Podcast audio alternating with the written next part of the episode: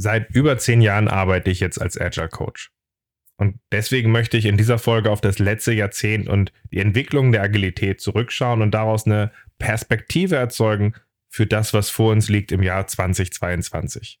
Ich wünsche dir jetzt viel Spaß beim Zuhören. Ich würde mich aber auch freuen, von dir zu hören, wie du auf das nächste Jahr schaust. Was sind die Chancen, die du da siehst? Was sind die Risiken, die du da siehst? Und was allgemein findest du sind spannende Themen für das Jahr 2022?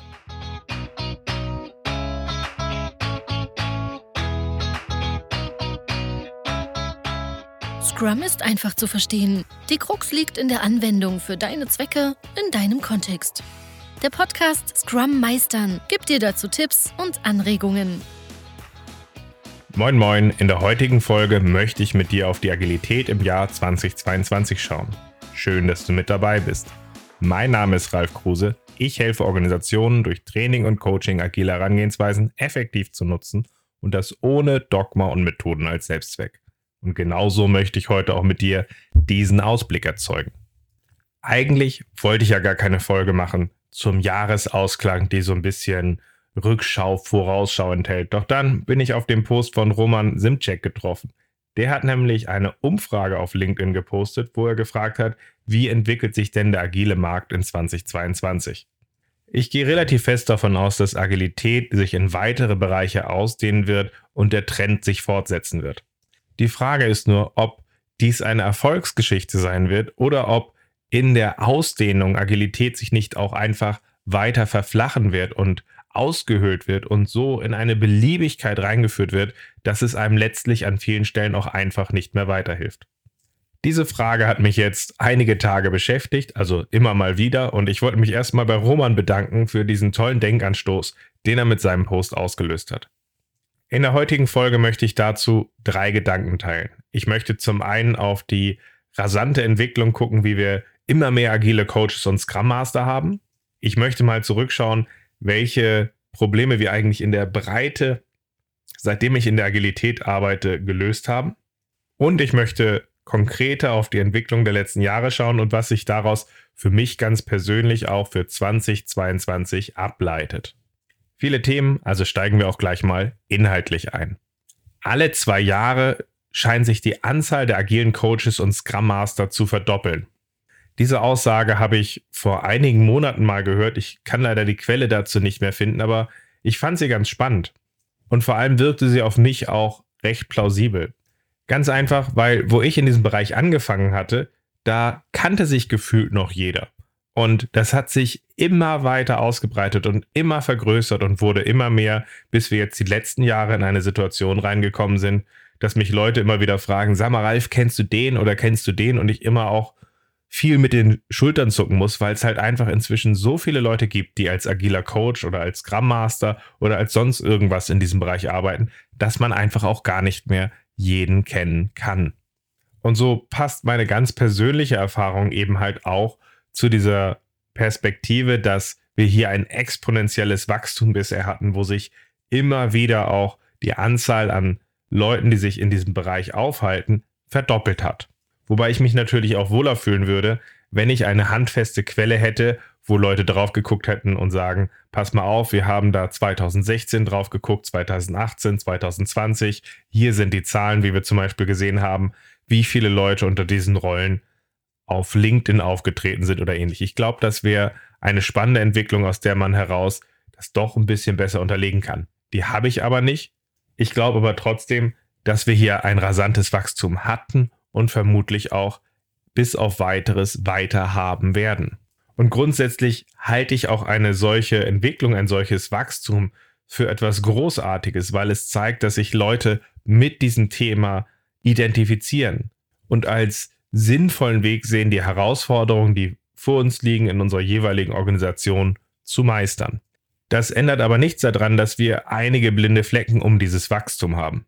Beispielsweise, wenn sich alle zwei Jahre die Anzahl an Agile Coaches verdoppelt, dann haben die Hälfte der Agile Coaches zwei Jahre und weniger Erfahrung. Dass die Mehrheit der Leute zwei oder lass es zur Not auch drei Jahre an Erfahrung haben, das spiegelt sich aber nicht aus meinem Eindruck, wie Leute in Firmen auftreten und agieren oder wie eben halt auch Leute auf Social Media oder auf Community-Events auftreten. Da sind sehr viele unterwegs mit, also Ralf, ähm, ich bin ja schon eigentlich seit einem Jahr vor dem agilen Manifest dabei. Ich war schon immer agile by nature.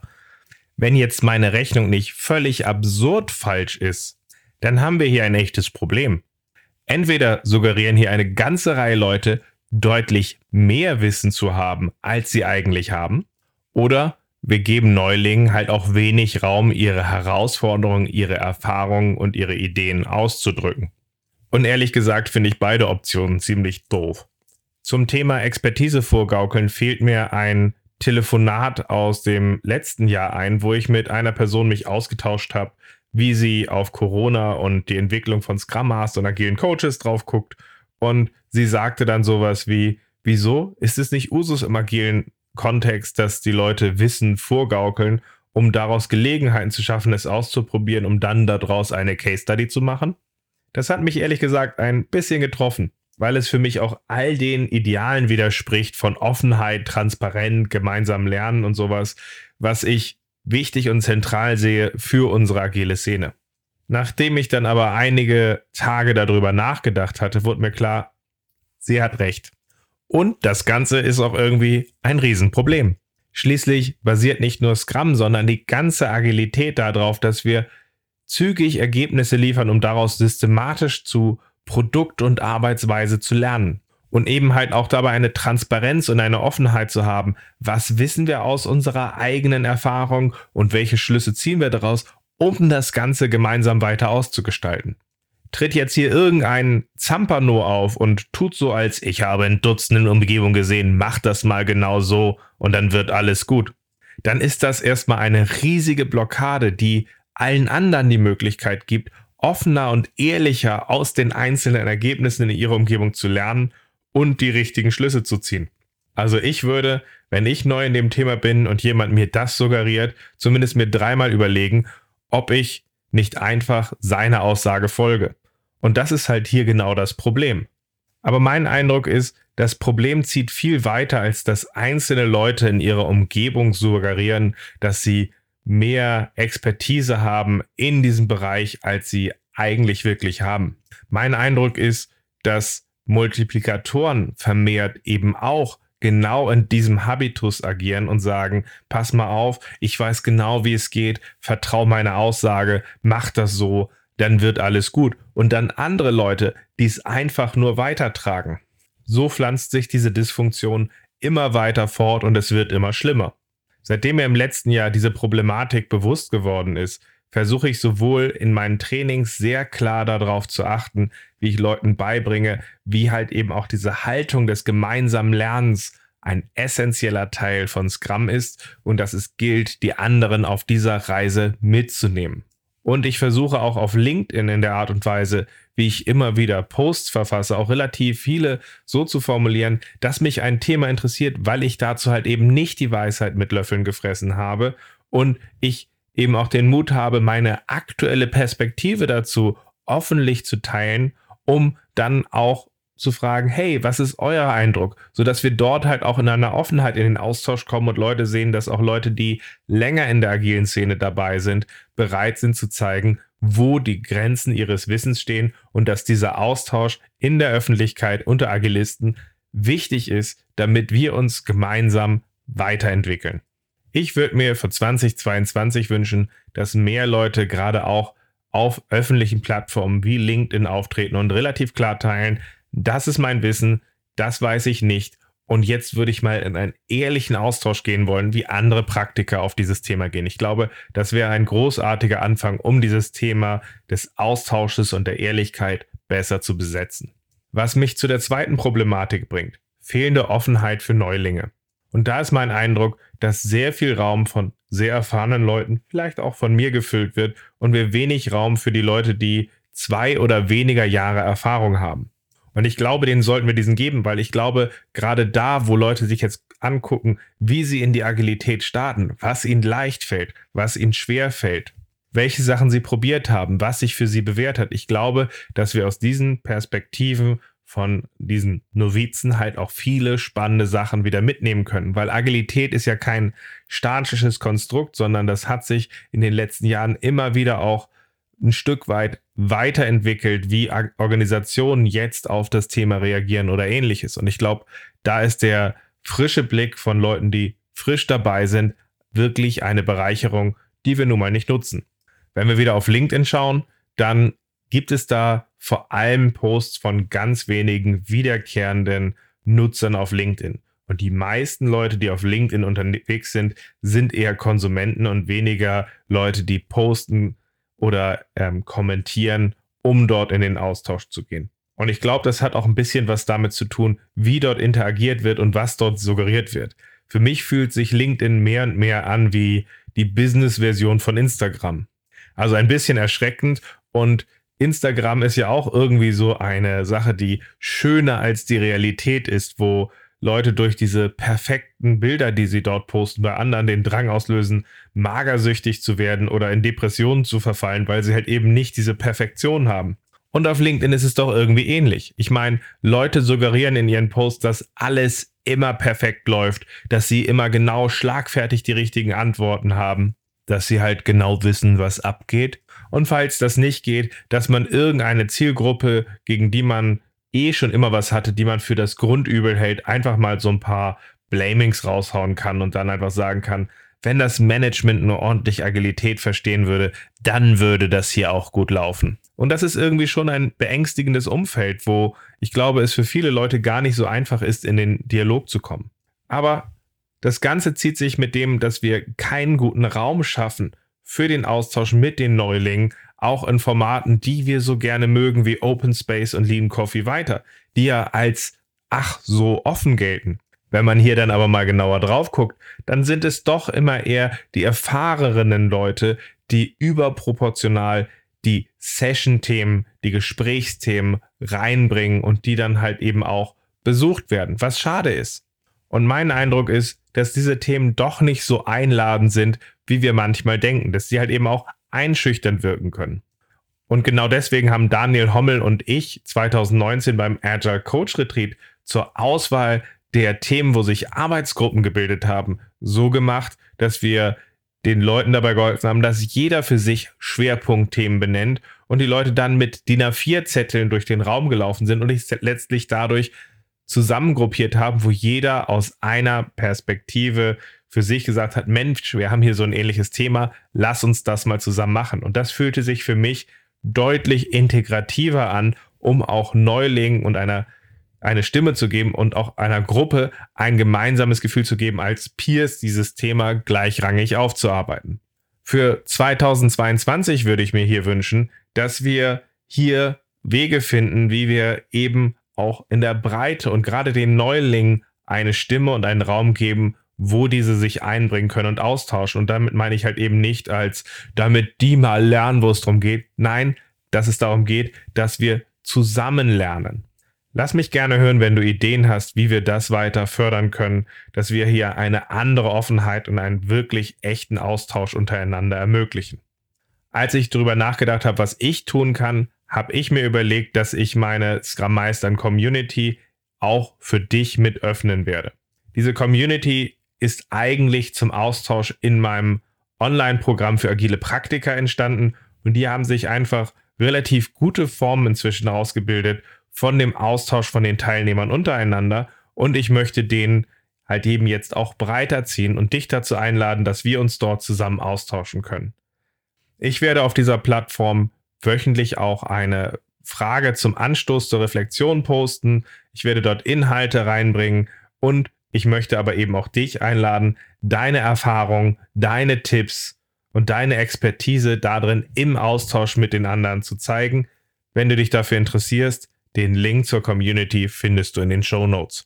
Ich jedenfalls hoffe, dass das ein Platz ist für Leute, die wirklich als Praktiker unterwegs sind oder die gerade am Start stehen mit dem Thema, hier ein Zuhause finden, sich mit anderen Praktikern effektiv auszutauschen und das eben halt unabhängig von dem LinkedIn, was für mich mehr und mehr zum Business Instagram verkommt. Und mit dieser kritischen Brille möchte ich auch nochmal die Frage aufwerfen, was für Probleme haben wir denn wirklich in der Breite in den letzten zehn Jahren gelöst?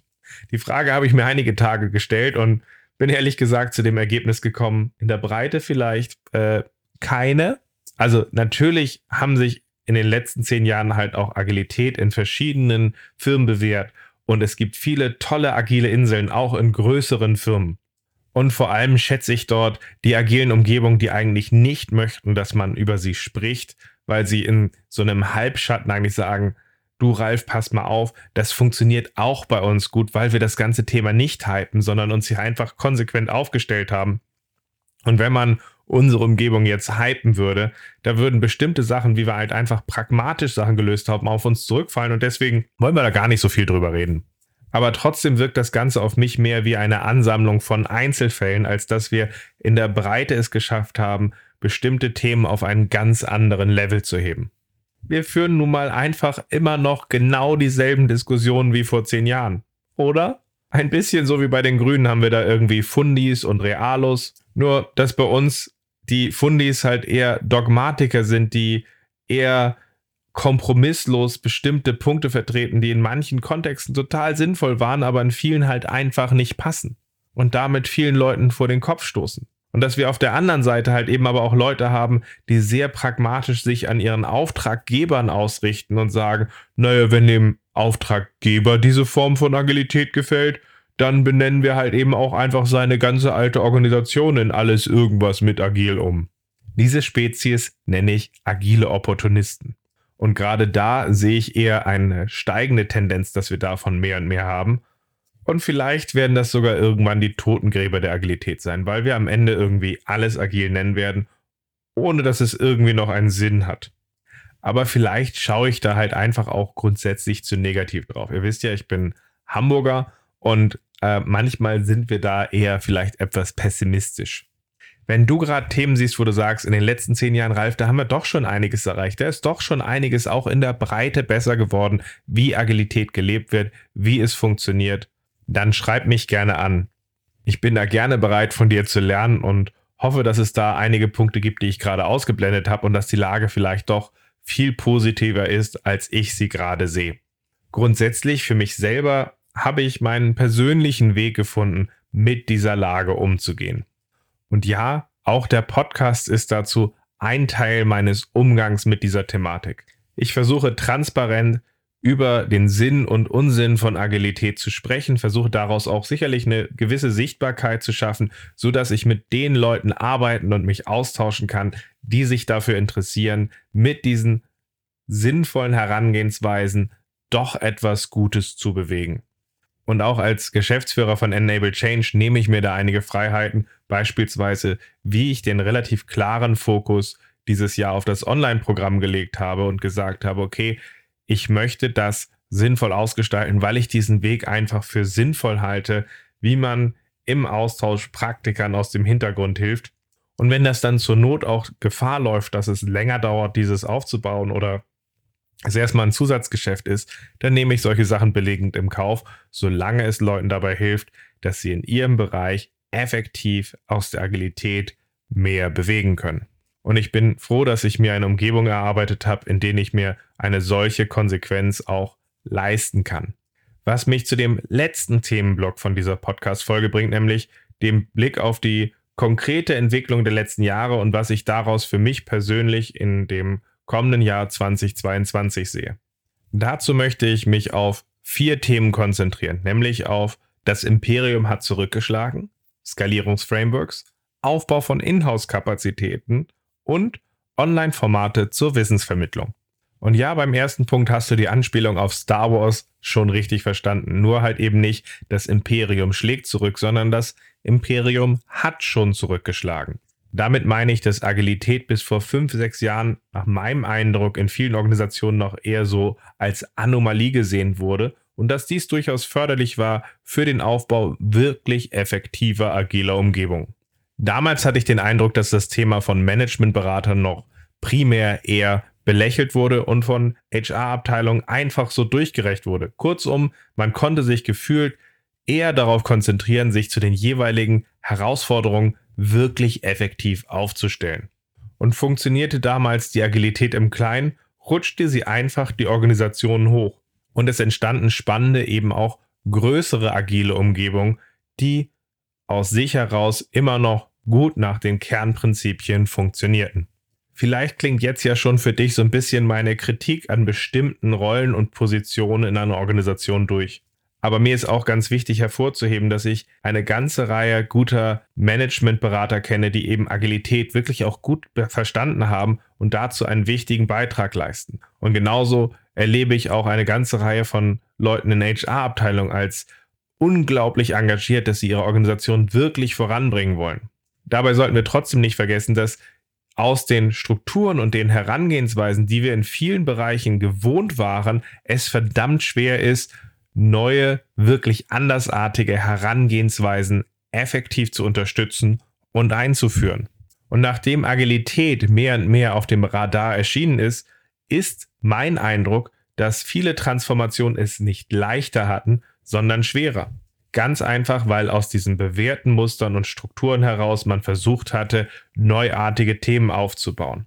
Das kann doch nicht gut gehen. Viele Firmen wollen doch gerade mit Agilität neue Wege gehen. Wie kann dann der Unterstützungsrahmen für eine agile Transformation das sein, was dazu geführt hat, dass wir regelmäßig mit unseren Change-Initiativen so effektiv waren, dass wir die in einer immer kürzeren Abfolge durch Organisationen jagen.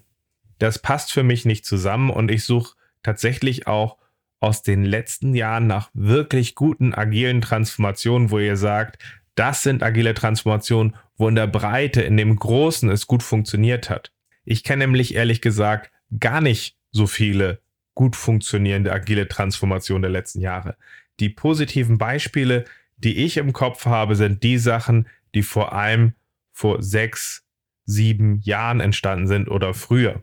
Da, wo Agilität eben doch mehr eine Anomalie war, die eben nicht nach ersten Erfolgen von den bewährten etablierten Beratern eingeordnet wurde und so dann auch ein Stück weit eingefangen wurde, die nicht aus der Art und Weise, wie eine HR-Abteilung nach bewährter Art und Weise sich passende Berater holt, die dann doch wieder nur nach den alten Mustern und den vorgegebenen Strukturen, die vorher auch nicht den Unterschied gemacht haben, agieren. Das ist gar nicht so einfach daraus auszubrechen und hier wirklich effektive Wege zu finden, damit sich eine Firma neu erfindet oder neu zu ihren Herausforderungen, die sie vor sich sieht, aufstellen kann. Wenn wir hier in 2022 wirklich etwas verändern wollen, dann müssen wir uns bei einigen Punkten auch wirklich hinterfragen.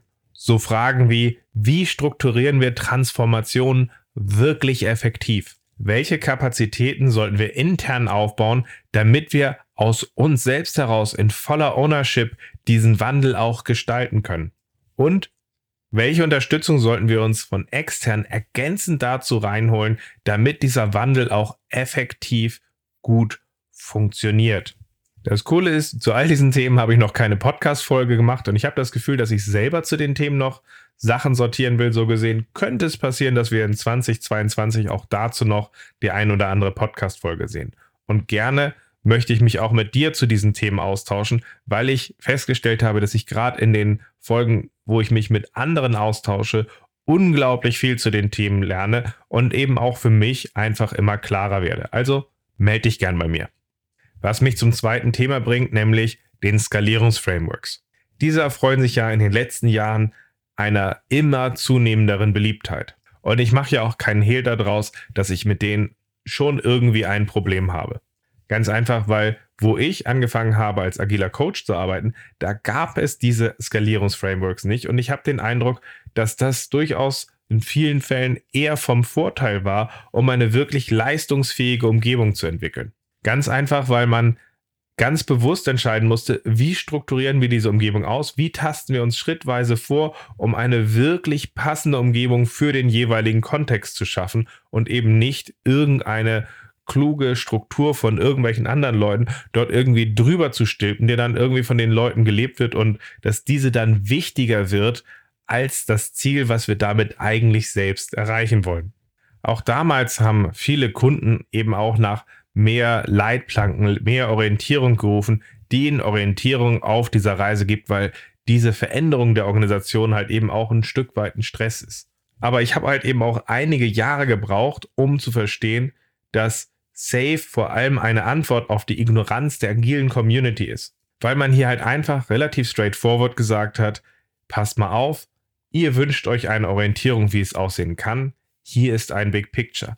Da könnt ihr euch dran orientieren. Hier habt ihr noch ein Set an Kochrezepten, wie ihr das Ganze ausgestalten könnt. Und das prägt halt eben auch unsere heutige Sicht, in der wir uns befinden, dass Organisationen sagen, wir wollen uns mit Agilität neu erfinden und wählen deswegen die agile Arbeitsweise, das agile Skalierungsframework aus, was am ehesten aus unserem alten Selbstverständnis vernünftig wirkt. Dass dies eigentlich ein fundamentaler Widerspruch ist, der dort in der Auswahl stattfindet, bleibt in der Regel unbemerkt. Und so konnte Safe sich eben halt auch gut verbreiten, weil es in dieser Klarheit eine Orientierung angab, weil es vielen Leuten einen Vorteil gab, dass sie sich auch auf nicht nur auf der Teamebene, sondern der Enterprise-Ebene bewegen konnten, weil es in der Organisation dem Mittelmanagement eine Sicherheit gab, du wirst auch weiterhin in dieser Funktion gebraucht und ähnliches. Man kann hier die aktuelle Situation gut finden oder eben nicht, aber man sollte sie als Realität anerkennen. Und deswegen gilt natürlich auch für mich, dass ich natürlich auch Organisationen unterstütze, die mit Safe arbeiten. Es gibt hier ja viele Stellen, wo ich helfen kann und auch gerne helfe. Nur weil sie sich für einen Rahmen entschieden haben, den ich nicht in den meisten Fällen als wirklich optimal ansehe, heißt es ja noch lange nicht, dass man dort nicht zusammenarbeiten kann und einer Firma helfen kann, sich weiterzuentwickeln. Und natürlich führe ich auch weiterhin organisatorische Assessments durch, mit denen ich Organisationen dabei helfe, ihre Kernprobleme so zu identifizieren und herauszustellen, dass man aufhört mit der Symptombehandlung und dafür ein effektives, agiles Vorgehen zu finden. Und natürlich respektiere ich dabei die Entscheidung von Organisationen, die sich für Safe entschieden haben. Alles andere würde ich auch als relativ respektlos ansehen. Ich schaue mir nur halt sehr genau an, wo und ob und wie ich diese Organisation effektiv weiterhelfen kann. Aus diesem Eindruck heraus könnt ihr natürlich schon erahnen, dass ich auch in 2022 nicht an irgendwelchen Safe-Ausschreibungen teilnehmen werde, wo Leute Safe-Umgebungen irgendwie in der Breite aufbauen möchten. Ich glaube, es gibt dabei andere Leute, die sich deutlich mehr solchen Skalierungsframeworks verschrieben haben, die davon deutlich besser auch überzeugt sind, dass es den Leuten dort wirklich weiterhilft. Und mit meiner Skepsis, mit der ich auf bestimmte Wege dabei drauf gucke, bin ich da an den Stellen vielleicht dann auch ein Stück weit ungeeignet. Schließlich liegt mein Fokus darauf, Umgebungen zu schaffen, die Schritt für Schritt von den Leuten aus der Organisation mit ausgestaltet und getragen wird, damit es halt eben auch passgenau ist. Wobei ich auch natürlich weiterhin punktuell gern eben in Safe-Umgebungen unterstütze. Gerade in dem Aufbau interner Kompetenzen und der Führungsteams habe ich unglaublich viel Spaß dran und kann man halt eben auch einen guten Unterschied bewirken. Aber mich juckt es auch ein bisschen in den Fingern, so Mitte nächsten Jahres mich mal damit auseinanderzusetzen, ein Programm aufzubauen für gescheiterte Transformation und gechallengte Safe-Einführung. Hier sehe ich nämlich, dass nach so einem halben bis dreiviertel Jahr einfach es unglaublich viele Druck- und Reibungspunkte gibt und gleichzeitig die Kraft fehlt, nochmal zu einem großen Sprung anzusetzen und die Organisation eben komplett neu zu erfinden. Und hier sehe ich eben halt auch aus dem Erfolg von Safe einen riesigen, wachsenden Bedarf, wie man solchen Organisationen hilft, diese Reibungspunkte, die dabei entstehen, aufzugreifen und die als Antrieb zu nutzen, um Schritt für Schritt die Organisation weiterzuentwickeln, sodass sie etwas Eigenes, etwas Passgenaues finden. Also auch hier gibt es wieder spannende Themen zum Austausch, die sowohl für Podcast-Folgen sich eignen werden, als auch natürlich für den Austausch mit dir wo du ja weißt, melde dich mal. Als drittes konkretes Thema, was ich aus den letzten Jahren spannend finde, ist der Trend hin, dass Organisationen Inhouse-Kapazitäten aufbauen. Und das halte ich erstmal grundsätzlich für eine sehr positive Entwicklung. Ich glaube, Organisationen brauchen Inhouse-Kapazitäten, damit sie nachhaltig auch die Ownership entwickeln können, ihre Organisation aus sich selbst heraus effektiv weiterzuentwickeln. Und in vielen Situationen spricht einfach vieles auch für, für den Einsatz interner Kapazitäten und Kompetenzen rund um das Thema Agilität. Schon allein aus der längeren Zugehörigkeit zu der Organisation selbst ergeben sich halt Wege, wie man eine Beziehung zu den Leuten in der Organisation aufbauen kann und damit halt eben aus diesem Netzwerk einen spannenden Weg hat, wie man auf eine Organisation wirken kann, wie es ein externer niemals tun kann. Interne sind ja auch erstmal frei von den Interessenskonflikten, die durchaus auch von externen Organisationen mit ausgelöst werden können, weil sie halt einfach erstmal für die Organisation agieren und für diese Organisation sprechen. Und solange die interne Politik nicht zunimmt, sind wir da halt erstmal freier. Und das beinhaltet für mich eben auch noch einen weiteren ganz wichtigen Punkt, dass interne, wenn sie gut positioniert sind, eben halt auch deutlich besser mit ihrem Nichtwissen in der Umgebung umgehen können und eher gemeinsam mit den Leuten die Lösung entwickeln können, anstelle dass sie so tun, als ob sie alles wissen. Und wir sollten auch nicht vergessen, dass interne in der Regel auf Dauer deutlich günstiger sind und wir dadurch die Chance erhöhen, dass wir sie als dauerhafte Institution in der Organisation etablieren können. Und diesen Faktor würde ich für eine nachhaltige Agilität nicht unterschätzen. Ich glaube, dass zu dem Thema, wie man sich als interner Pool an agilen Coaches aufstellt und wie man sich dort effektiv organisiert, noch nicht der Weisheit letzter Schluss gefunden wurde. Es gibt zwar viele bewährte Herangehensweisen, die ich immer wieder erlebe, aber eben halt noch nicht die Klarheit, die ich sehe, wo man sagt, hier gehen wir immer so vor und dann funktioniert das aus diesem internen Gruppe heraus gut. Also auch hier wieder ein spannender Themenbereich, zu dem wir hoffentlich noch die ein oder andere Podcast-Folge machen und eben den ein oder anderen Austausch. Bei all den positiven Aspekten, die für den Einsatz interner agile Coaches sprechen, sollten wir aber auch nicht vergessen, dass in bestimmten Situationen es nach wie vor sehr wertvoll und sehr sinnvoll ist, externe auch als Ergänzung mit einzubinden. Das hat schon allein damit zu tun, dass sie erstmal nicht Teil eures Systems sind und deswegen halt eben auch anders agieren können als jemand, der aus dem Beziehungsgeflecht einer Organisation agieren muss. Sie profitieren häufig auch daraus, dass sie in verschiedensten Organisationen agieren und dadurch diese Erfahrung aus diesen Organisationen mit in eure Organisation reinbringen können. Gerade in der Anfangsphase von neuen Themen oder Agilität grundsätzlich halte ich die Einbindung von agilen Coaches, von externen hier als sehr sinnvoll, weil die einfach dabei helfen können, euch schneller, effektiver zu lernen und dann aus diesen Erfahrungen schneller weiterzugehen. Dabei können euch diese externen agilen Coaches eben halt auch dabei helfen, gezielt die Kompetenzen aufzubauen, die euch aktuell fehlen. Was ja auch erstmal, wenn aus der Haltung agiert wird, sehr spannend und sehr reizvoll ist für interne Organisationen. Man muss sich dessen nur bewusst machen und dabei gucken, was eine geeignete Unterstützung ist. Und dazu habe ich auch wieder tierisch Lust, mich in 2022 auszutauschen zu Fragestellungen wie, wie klappt ein wirklich gutes Zusammenspiel von intern und extern in der effektiven Unterstützung einer Organisation? Wie auch die Frage, aus welcher Haltung müssen Externe agieren, damit sie wirklich einen nachhaltigen Mehrwert für eine Organisation bringen. Weil es wäre schon irgendwie cool, wenn wir zu diesen Themen einfach auch mehr Klarheit hätten und aus denen dann heraus effektiver agieren und bewusster gucken, wo passt intern, wo passt extern, damit es einfach auch gut funktioniert. Mein viertes und letztes Thema sind Online-Formate zur Wissensvermittlung. Aber vielleicht ist es euch auch aufgefallen, das hier ist zum Ende dieser Folge das erste Corona-geprägte Thema. Weil ich eben halt auch glaube, dass in den großen Linien sich eben nicht so viel durch die Pandemie bewegt hat, sondern wir viel, viel größere andere Fliehkräfte haben. Und wenn wir auf Online-Formate zur Wissensvermittlung drauf gucken, dann sollten wir wirklich auch darauf achten, dass es nicht einfach nur heißt, hey, können wir da nicht auch einfach einige Sachen als Videos bereitstellen? Das sehe ich nämlich, wenn wir das zu früh machen, sehr kritisch.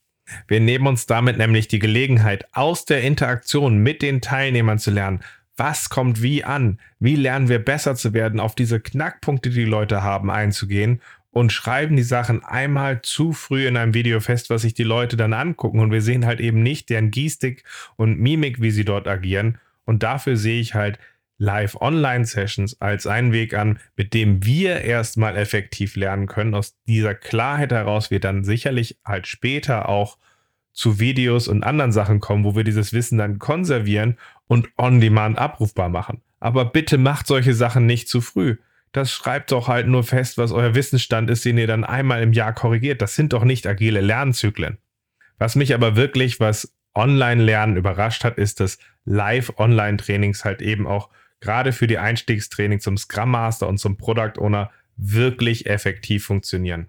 Ich meine, ich habe meine Trainings komplett neu gebaut und die Resonanz von meinen Teilnehmern, die in beiden Trainings drin waren, ist echt positiv. Das heißt, über 50 Prozent von denen sagen, sie fanden mein Online-Training besser als mein Offline-Training. Sie sind aber wegen dem Offline-Training in mein Online-Training gekommen. Eine der wichtigsten Themen für mich dabei ist, dass man halt eben nicht einfach das, was wir offline gemacht haben vor Ort, jetzt einfach online versucht nachzuahmen und zu imitieren, sondern wirklich passende Wege für die Arbeit in der Online-Interaktion findet. Und die Online-Wissensvermittlung bietet uns so viel mehr an, als einfach in den Formaten zu verharren, die wir vorher gemacht haben. Aus dem Online-Programm von Christopher Avery zum Responsibility Process habe ich schon vor einigen Jahren sehr klar gelernt, dass man halt eben auch in einen regelmäßigen, effektiven Austausch mit einer Gruppe, die über mehrere Kontinente verteilt kommen kann. Und das gibt uns eben halt auch andere Möglichkeiten in kürzeren Sessions verteilt über die Woche, über Monate immer wieder zusammenzukommen und echt in einen effektiven Praxisaustausch zu gehen. Und genau das hat mir zum Beispiel ermöglicht, unser Online-Programm für agile Praktiker so aufzubauen, dass der strukturierte Austausch zu den Herausforderungen der Teilnehmer im Fokus steht und dadurch dann halt einfach eine ganz andere Dynamik geschaffen wird. Und aus dem, wie mein Online-Programm funktioniert, bin ich erstmal vor allem unglaublich stolz, wie die Teilnehmer daraus für sich lernen, nicht nur ihre Herausforderungen aufzuarbeiten, sondern eben auch Muster, wie sie effektiver an ihre Themen rangehen und sich vom Kümmerer zum Enabler entwickeln, sondern ich profitiere auch eben ungemein viel aus diesem Austausch. Ich meine, ich lerne extrem viel, was aktuell Leute als die typischen Herausforderungen sehen, wo es überraschenderweise so ist, dass es sehr viele wiederkehrende Themen gibt, die in der Breite vorliegen. Ich lerne aus diesem Vorgehen sehr stark auch, wie man effektive Anstöße aus dem Hintergrund setzt, wo man halt eben auch nicht mehr vor Ort die Person unterstützen kann, sondern eben rein aus den Impulsen, wie man der Person hilft, eine Wirkung erzielt. Und ich habe ungemein viel darüber gelernt, wie der Rahmen, den wir dort aufgebaut haben, den Teilnehmern dabei hilft, sich wirklich effektiv auf den nächsten Level weiterzuentwickeln. Ich dachte ja vor diesem Programm schon, ich bin sehr erfahren, wie ich im agilen Bereich agiere. Ganz einfach, weil ich in einer hohen Frequenz sehr viele unterschiedliche Umgebungen unterstützt hatte und eben nicht zu lange in einzelnen Umgebungen verharrt hatte und gleichzeitig doch darauf geguckt hatte, wie wir nachhaltige Umgebungen etablieren. Das, was ich da die letzten zehn Jahre gemacht habe, war, glaube ich, schon relativ schnell. Aber jetzt mit über ein Dutzend parallelen Teilnehmern im Online-Programm habe ich quasi so eine Vogelperspektive, auf der ich auf die Entwicklung von diesen einzelnen Teilnehmern drauf gucken kann und sehen kann, welche Herausforderungen sie haben, wie sie sich entwickeln. Und das macht es halt unglaublich spannend und interessant, was ich da noch alles lernen kann. Und auch eben in einer Geschwindigkeit und einer Systematik, wie es mir vorher gar nicht bewusst war, dass dies möglich ist. Deswegen bin ich auch am Überlegen, ob ich im nächsten Jahr ein Buch schreiben sollte. So Arbeitstitel wäre momentan Next Level Scrum Master wo ich aus den Erfahrungen, die wir hier im Online-Programm sammeln, einfach das Wissen und die Erfahrung und die Kernaspekte so systematisiere, dass es wirklich ein Buch ist für Praktiker, was einen dabei hilft, sich wirklich weiterzuentwickeln. Es ist noch eine Überlegung, aber ich kann mir wirklich kein besseres Setup vorstellen als Grundlage, um ein Buchprojekt zu starten. Und grundsätzlich gilt zu diesem Thema der Online-Vermittlung auch für 2022 für mich. Ich bin einfach unglaublich neugierig, was ich hier noch alles lernen werde, wie ich das Online-Programm weiter konsolidiere, wie ich die weiteren Formate, die ich dort habe, weiter aufbaue. Und das bleibt halt einfach spannend und ich habe da jetzt tatsächlich keine fixe Agenda, die ich mit dir teilen kann. Was ich dir zum Abschluss von dieser Folge mitgeben kann, ist, dass ich nach wie vor trotz all dieser kritischen Punkte in dieser Folge ein sehr großer Fan der agilen Arbeitsweise bin und eben halt nicht nur von Scrum, sondern auch von Ansätzen wie Kanban oder Soziokratie 3.0. Mit dem in dieser Folge dargestellten Kontext sehe ich Agilität für 2022 am Scheideweg. Ich sehe eine gewisse Gefahr, dass Agilität wie ein Sternschweif verpuffen wird, ganz einfach, weil es immer weiter ad absurdum geführt wird. Ich sehe aber nach wie vor auch eine riesige Chance, dass Agilität immer weiter professionalisiert wird und wir daran arbeiten, möglichst vielen Leuten einen effektiven Zugang zu dem Thema zu geben, so dass es ihnen wirklich hilft. Und deswegen freue ich mich mit dir und all den anderen, die hier zuhören, in 2022 noch weiter, noch mehr zu diesen Themen auszutauschen und zu gucken, wie können wir hier einen Unterschied machen. Bis dann.